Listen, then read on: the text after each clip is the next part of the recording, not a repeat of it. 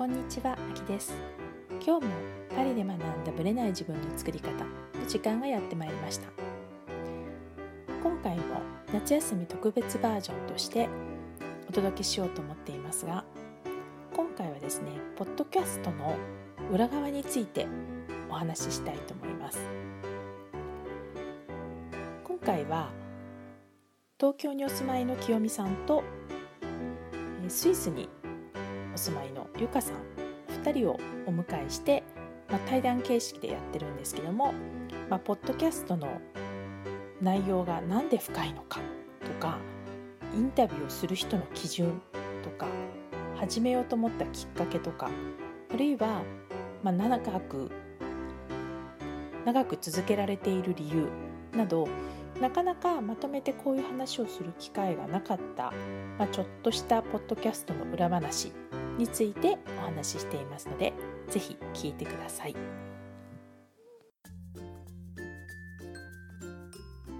はい、今日はですね素敵なゲストをお二人お迎えしています。パリ美学のメンバーなんですけどもお一人は東京にお住まいの清美さん。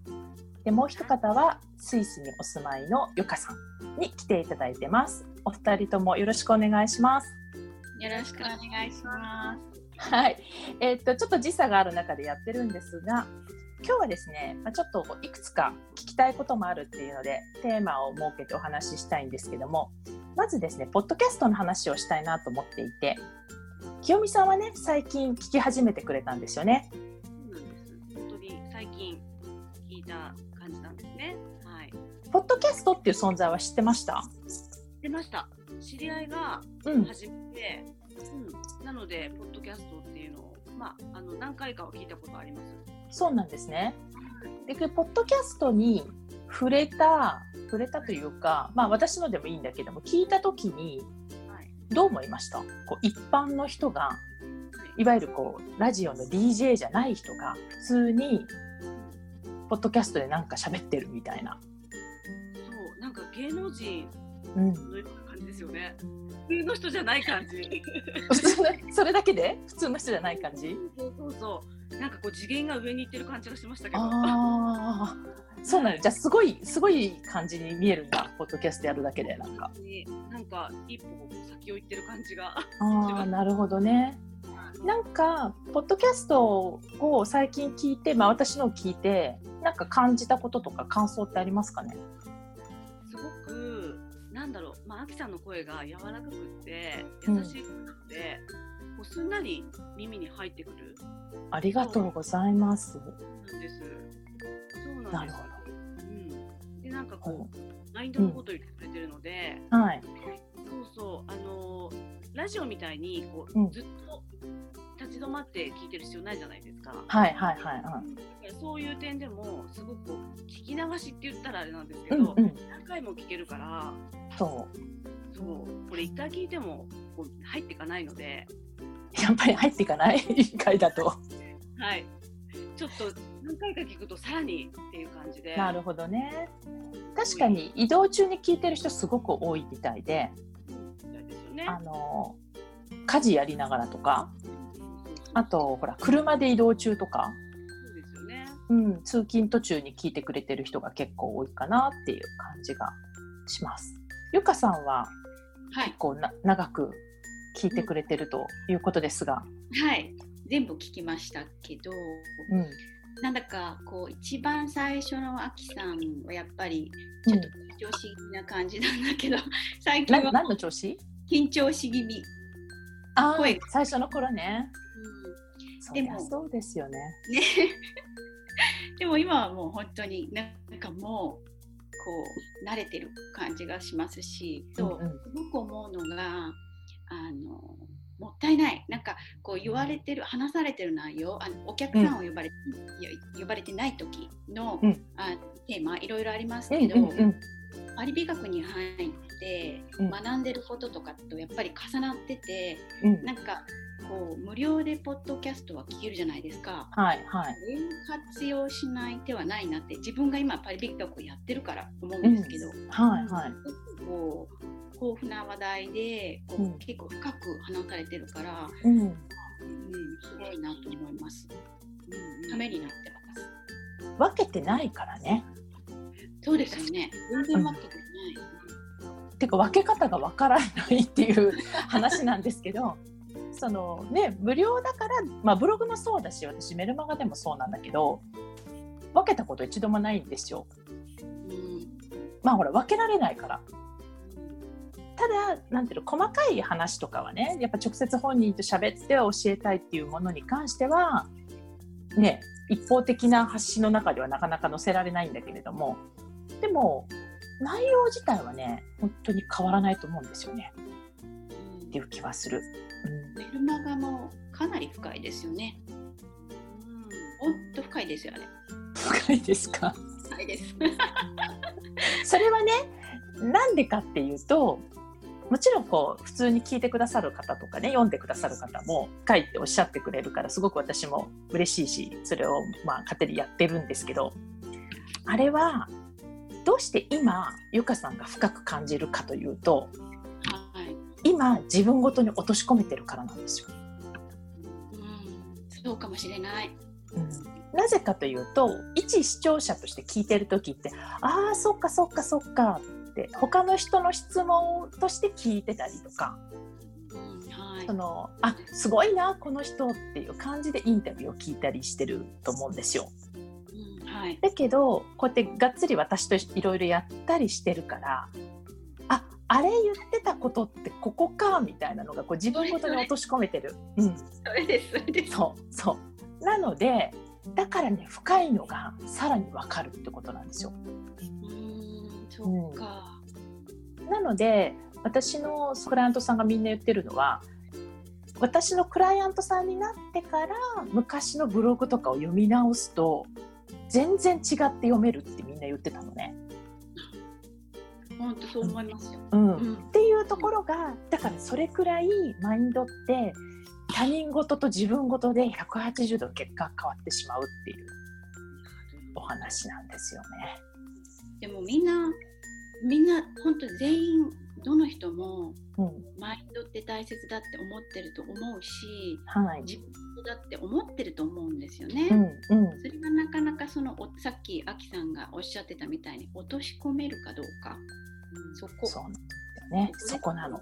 そこなの。だからみんな 自分のことを知りたいんだけど自分ごとに落とし込む時だけなんかいい話の方に終わっちゃうんだよね。すり替えられちゃうというか解釈が自分ごとに落とし込むところの手前で終わっちゃうんだよねきっとね。まあでもこれはしょうがない。あんまりだって自分ごとに落とし込む機会がなく来てるからうん私たちは。ある意味受け身で勉強もできるし、うん、そうですね。うん、だからまあ仕方ないんだけどだからそういうく訓練をしてるっていう意味では、うん、自分ごとに落としやすくなるための訓練をしてるっていう感じかもしれないですよね。うんうん、そうなるとだから情報の取り方も変わってくると思いますよ自分ごとにすると。そうですね。うんでもだからこそそのコーチングっていうのはうん必要だって、まあ、皆さんおっしゃるし例えば会社の人でも、皆さんコーチングつけられてるっていうじゃないですか、うんうん素晴らしい人っていうか素晴らしい人こそついてるみたいなうんうんうん感じだと思うので、そうそう。そういうふうにみんながなるためになんていうのかな、アキさんが発信し続けてるっていう感じですかね。そうです気ね。づいてもらうため。うん、そう。だから本当にポッドキャストももうブログと私の中では位置づけは全く一緒で始めた時のきっかけも本当にブログの音声版を作ろうと思っただけなの。うん、そうなんだ。そうなぜかというと前なんかね昔、まあ、今もあるけどそのメール講座があってでそのメール講座をやった時にちゃんとワークをやって提出してくれたらなんか音声プレゼントしますよっていうのをやってたのね。で,、うん、で音声を聞いてくれてでまた感想をくれたりしてるんだけどもでそこの中に出てきたのであ印象的だったのはメルマガで書いてるメール講座が全部音声だったらまた私への耳への入り方がなんか変わってくるような気がするってあったのね。感想にですか？感想にそうだから音声の私の音声でのプレゼントを聞いてあメール講座も音声があったらよかったのにって思ったんだと思う多分。なるほど、でそこであやっぱり文字で情報を取るのと音から情報を取るのでは、まあ、情報というかその感じ方だよねが違うんだなと思ったんですね。そこで、あじゃあちょっとブログで喋ってるのと同じでもいいから案外ね気づかないって言われたの。ブログで書いてることを同じことを例えば喋ったとしてもブログをコピペしたと案外気づかないかもなと思ったんですよね。やったことないよ 実はやったことないけど、でもそれくらい同じ内容でも耳から入るのと目の情報では違うなっていうのをちょっと感じたから、はい、ポッドキャストを始めようと思ったんですよね。うん。でも、あきさん、あのすごいここまで長く続けてきたじゃないですか。はい、続けられた秘訣って何かあるんですか？続けられた秘訣はね、まあ、それメルマガにもちょっと書いたことがあるんですけどこれは何だと思う？清美さんは何だと思う？あ伝えたい思いもあるのかもしれないし、うん。うん、なんかやること質問ってくるんですか？ポッドキャストまあ質問うんうん来る来る。なんかそれがそれのこうお互いのこうつながりとか、相乗効果ね、うん、うんなんていうんですかね。あの皆さんに伝えたいことが出てきてっていうのもあるのかな一つとして、うん、なるほどなるほど。それもある。やっぱほら聞いてくれる人がいて反応してくれる人がいるからこそ続けられるっていうのは絶対あるじゃない。これ多分ブログとかもそうだと思うんだけど読者がいるから永遠に読者ゼロだったらやっぱり気力失せるじゃない。うん、だからそれと一緒だと思うんだよね。でもねそれは絶対条件じゃないと思う。それだけじゃないと思うだよね。何かというと一人でやらなかったってことなんですよ。うん、そう。ブログってやめられるんだよ。今日やっぱり記事書くのやめようみたいな。できるじゃないですか、はい、誰も何にも起こんないし、ね、言わないじゃないですか。そう。もうだからまあさゆみさんがね2回目3回目からスタート一緒に入ってくれてるんだけど、まあ、さゆみさんと一緒に続けるって言っても月1回の定例会になってるわけ。彼女に会うことが。毎週会ってるわけじゃなくて月1会って収録をしてるんだけどもそうするともう自然に組み込まれていくわけね。あとキクタスさんっていう会社と一緒にやってるんだけどもアップロードしてくれる担当の人がいるんですよ。はい、彼女に締め切りが締め切りって別に彼女何にも言わないんだけども、まあ、いついつ配信だといつ頃もらえるといいですねみたいなことを言う優しく言ってくれる人がいて。彼女にやっぱり迷惑かけたくないみたいなのもあるわけ。だから彼女がと一緒にやってる。なんかさゆみさんもそうだし彼女も一緒にやってるっていうこの流れの仕組みを作るとやめられないんだよ。やめたくても。うん、だから今回の夏の時も私旅行にね結構長く行ってたりしてたんだけどもその間って配信できないじゃないですか。そうするとこうかなり前倒しで編集をしたりとか自らやっちゃったりしてるわけ。とかあと一応大体こう木曜日の夜から金曜日ぐらいにアップされるのね。大体金曜日ぐらいにアップされるけどそれがこちらの意思じゃなくて Apple Store 側の意思もあって意思っていうかあってそのタイミングがほら何時にぴったり配信できるものじゃないのよ。予約配信みたいなのができるわけじゃないから。だからこっちがうん。あのこっちがアップしたけど時間差がずれちゃう時もあるわけ。一時期やっぱり結構時間アップしたのに10なんかわかんない。結構ずれちゃった時とかあるのね。思ったより。だから、まあ、そのぐらいを考えるとじゃあこのぐらいのまでに欲しいですねってやなるともうやっぱり私の中では火曜日水曜日はどっかでポッドキャストを編集をしてちゃんと音声を整えなきゃいけないっていうもうなんか自分のスケジューリングができちゃうんだよね。うん。なるほど、うん、うん、そういうところにもう持っていくんですね、やらないない状況。そう。で別にそれが義務感じゃなくてなんかもうやるみたいなこうなんていうのかな。定例の行事みたいな。朝ごはん食べるみたいな。だからそこにやらなくちゃとかっていうんじゃなくってもう自然な日常の流れになってく。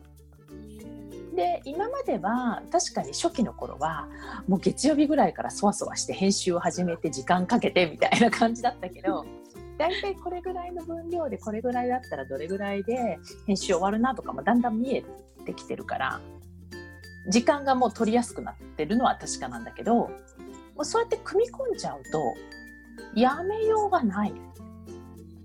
だから続ける秘訣は一人でやらないこと。なるほど。途中で嫌になったこととかないんですか？ポッドキャストに関し？てってことですか？思あの世界に発信していくこと？これポッドキャスト以外でってことですか？ええポッドキャストです。あポッドキャストで、はい、嫌になったことは全然ないかな。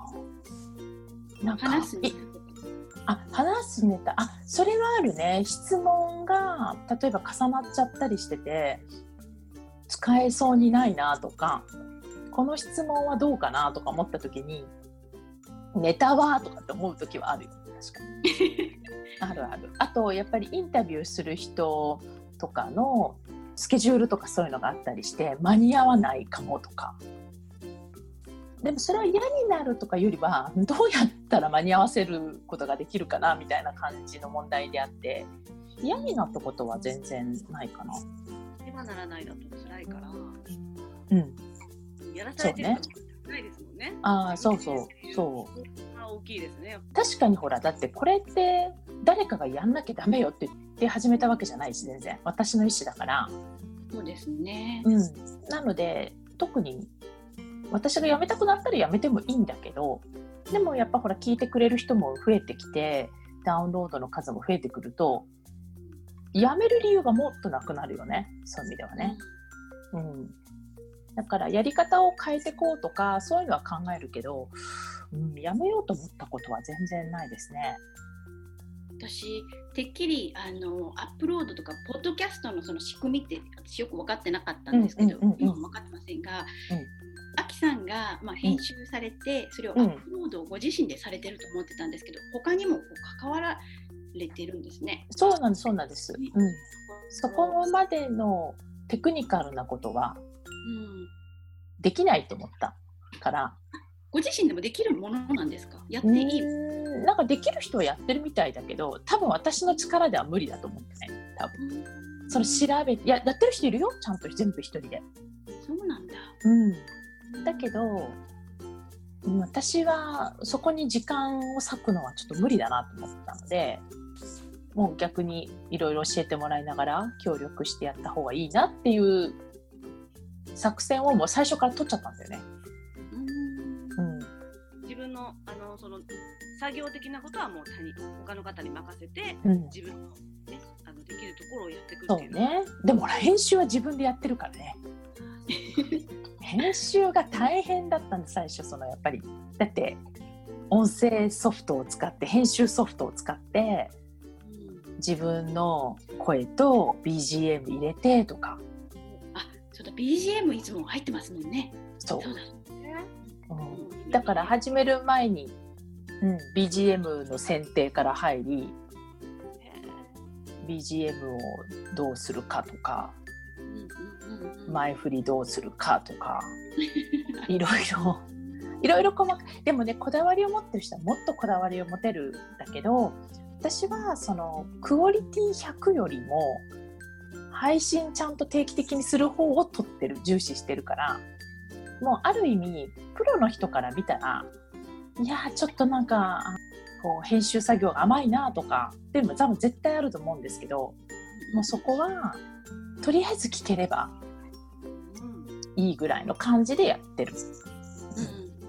うん、うんですね。どっちを目的に置くかだと思うんですよね。うん、いいと思います。うんなんかポッドキャストに関してなんか聞きながらいつも疑問に思ってることとか聞いてみたいことってありますか？なんかインタビューする人のいろんな方がインタビューされるじゃないですか、はい、なんか基準とかあるんですか？インタビューする人の基準はやっぱりタイトルの通りにぶれない自分の作り方なのでやっぱぶれない自分のとかぶれない生き方をしてる人を選んでるっていうのとあとね私がこの人面白い生き方をしてるなっていう人でこの人の生き方をみんな知ったら勇気づけられるとか私もって思えるかもっていう人は選んでる。じゃあ力木さんが積極的にアプローチして、うん、はい。知らない人でもアプローチすることはあるんですか？あもちろん。ほとんどそんな人ばっかりだよ。うん、もちろん知り合いの人もいるしだからそういう意味では少ないけど男性もいるし男性、うん、でも男性でも女性が聞いてなんかいかにも男性の世界だなっていう人よりはやっぱ女性の人が聞いても共感できるだからこうゴリゴリのなんかビジネスマンとかっていうのは参考にはなるけど多分自分に生かそうと思ってもちょっとピンとこないっていう人も多分いると思うんですよ。だからそういう人よりは男性なんだけどすごく女性的な視点でこうなんていう参考になるなっていう感じの人を選んでるし結構ナンパしてますよ私。ナンパナンパ 大事よナンパ。なるほど。うんでいきなりポッドキャストに出演してくださいって言い方はしてないけどねしてないけれどもまずつながっていく中でつながりたいっていう時の先には必ずポッドキャストのインタビュー出てもらいたいなっていう思いはあるきっと。でそこで一度お会いしてからとかになる場合もあるしもう言ってる言う前から一度最初にお会いする時がもうインタビューの場っていう場合もある。え、ね、うん、そうあのせっかくなのでお会いする時にもうインタビューをさせていただいていいですか？みたいな。うん、さんに言われたら嬉しいですよね言われた方も。でもほらでも見知らぬ人からさ言われたらやっぱビビるじゃない？え何この人みたいな。だからやっぱ私を知ってもらわなきゃいけないし私がやってるメディアとかも見てもらったりとかっていうのは必ずやっぱりしてもらってでも私今のところそんなに断られたことないですよ全然。こう何？ペンディングっていう感じでもうちょっと後のがいいかもとかそういうのはあるけどかなり、うん、かなり狙っていったものはそうそう。でもそれはなぜそうなるかっていうともっと本当は行きたいの。もうもっとインタビューしたい人がいて。でなぜかというと今私が今これは今回の収録は今オンラインでやってるけどインタビューは基本全部ライブでやってるんですよ。直接対面の時に撮ってるのね。だからオンラインでつながることができたら多分速攻インタビューいろんな人でできると思うんですよ。そうですよね、うん、今韓国でね。そうそうやってるからね。そう、はい、だけどなぜかまだインタビューは対面でやりたいと思ってるんですね。あきさんが？そう、うん、うん、それはやっぱりそのライブ感インタビューしてるライブ感がやっぱオンラインとまたちょっと違うのを知ってるから私が。なのでそうなるとほらパリにいる人かパリに来てくれる人か私が日本に行く時かまあ、その人の国に遊びに行くかだけのチャンスしか今ないんですよ。でまだ私がちょっとそんなにパリを離れることがなかなかできないタイミングっていうのもあってこのインタビューのためにちょっとニューヨーク行ってきますとかまだちょっとあんまできないのね。そう。したいんですけどね。まだもうちょっとしたら下行きたいんだけどもだからそうなると自分がなかなか行くことができない国とか別にバカンスで行くこともないような国とかにその人に会いに行く目的で行くこともできるからそれがやれたら本当いいんだよね。そうなると本当オーストラリアとかなかなか遠いからねパリから行くと。でもそういうのとかハワイに住んでる人とかきっと多分もっと広がると思うんですよ国も。そうですね、旅行しながらねそう。そう。でも今って今のところねなんとかなってはいるんだけどパリのパリに来てくれた人パリに住んでる人あと日本に住んでる人だけなんだよね。だからちょっと可能性が減っちゃってるっていうのはあるかもしれない。でも今のこだわりですよね。今のところのそのそうね。だからじ対面。だから自分が対面でこだわっていくんだったら自分がもっといけるようにその人に会いにねいけるようになるっていうことが大事なんだけどそれが多分まあ次の課題かなっていう気はしますね、ポッドキャストの中で。うん、意味ですね。もっと世界にね。うん、そう。あるからたまたまねほらフランスっていうふうにで興味を持ってくれてる人もいるから、まあ、フランス絡みの人が結構多かったりするんだけどでも多分そこにこだわんなくてもいいと思ってるし他の国の人でも全然いいと思ってるしで実際に他の国に住んでる人が、まあ、たまたまポンとパリに来てくれたり日本で会えたりしてるからっていうのもあるんですけどそういう人の本当はもっとインタビューしてないけどこの人面白いなっていう人いっぱいいるんですよ。あそうなんだ。そう。だから候補者はいっぱいいるんで、うん、ねあの活躍してる女性のそういうの聞きたいですそう。そうですよね。そう。だからやっぱり海外に縁があるっていうのもちょっと私は意識的に。日本しか住んだことがないとかっていうよりはなんかやっぱ海外とちょっとご縁があったりとか住んだことがあるとかっていう人の生き方の方が私の生き方にちょっと通じるところがあるのでっていうのも、うん、選ぶ基準にはなってるかもしれないですね。はい、そういう展開をだからちょっとインタビューに関してはねインタビューはね多分やめないと思います。ポッドキャストの中で。多分。すごく楽しいです、いつも。ね。次の人どんな人かなみたいな。のってありますよね。ありますあります。うん、そう。でやっぱり人によって印象に残る人が全然やっぱ違うからそれも面白い。あそっか、うん、うん、今の況とかね。そうそうでその人の状況変わって2年前のインタビュー聞いたらなんか違って聞こえてきたりする場合もあるしその人の伝えたかったメッセージがなんか今頃響いてきたみたいなこともあるし。ありますよね。あるかも、だからそういう意味ではインタビューはもうずっとしていきたいなっていうもうこれライフワークで私の多分じゃないかなと思います。もうなってますよね。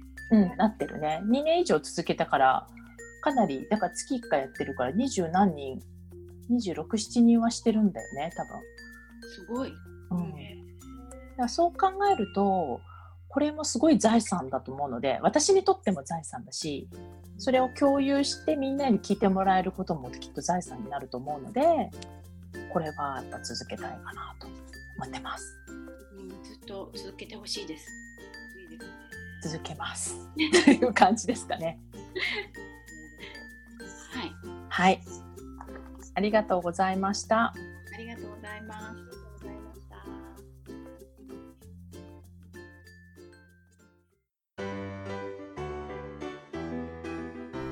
この番組は毎週金曜日をめどにお届けしています確実にお届けするための方法として iTunes や Podcast のアプリの購読ボタンを押せば自動的に配信されますのでぜひ購読するのボタンを押してくださいまた皆様からの質問や感想をお待ちしていますオフィシャルサイトはパリプロジェクトで検索していただきお問い合わせから質問や感想をぜひ送ってください。フィシャルサイトから LINE アットやメールレターで有益な情報をお届けしているので、こちらもぜひ登録してくださいね。また、次回もパリで学んだブレない自分の作り方をお楽しみに。秋でした。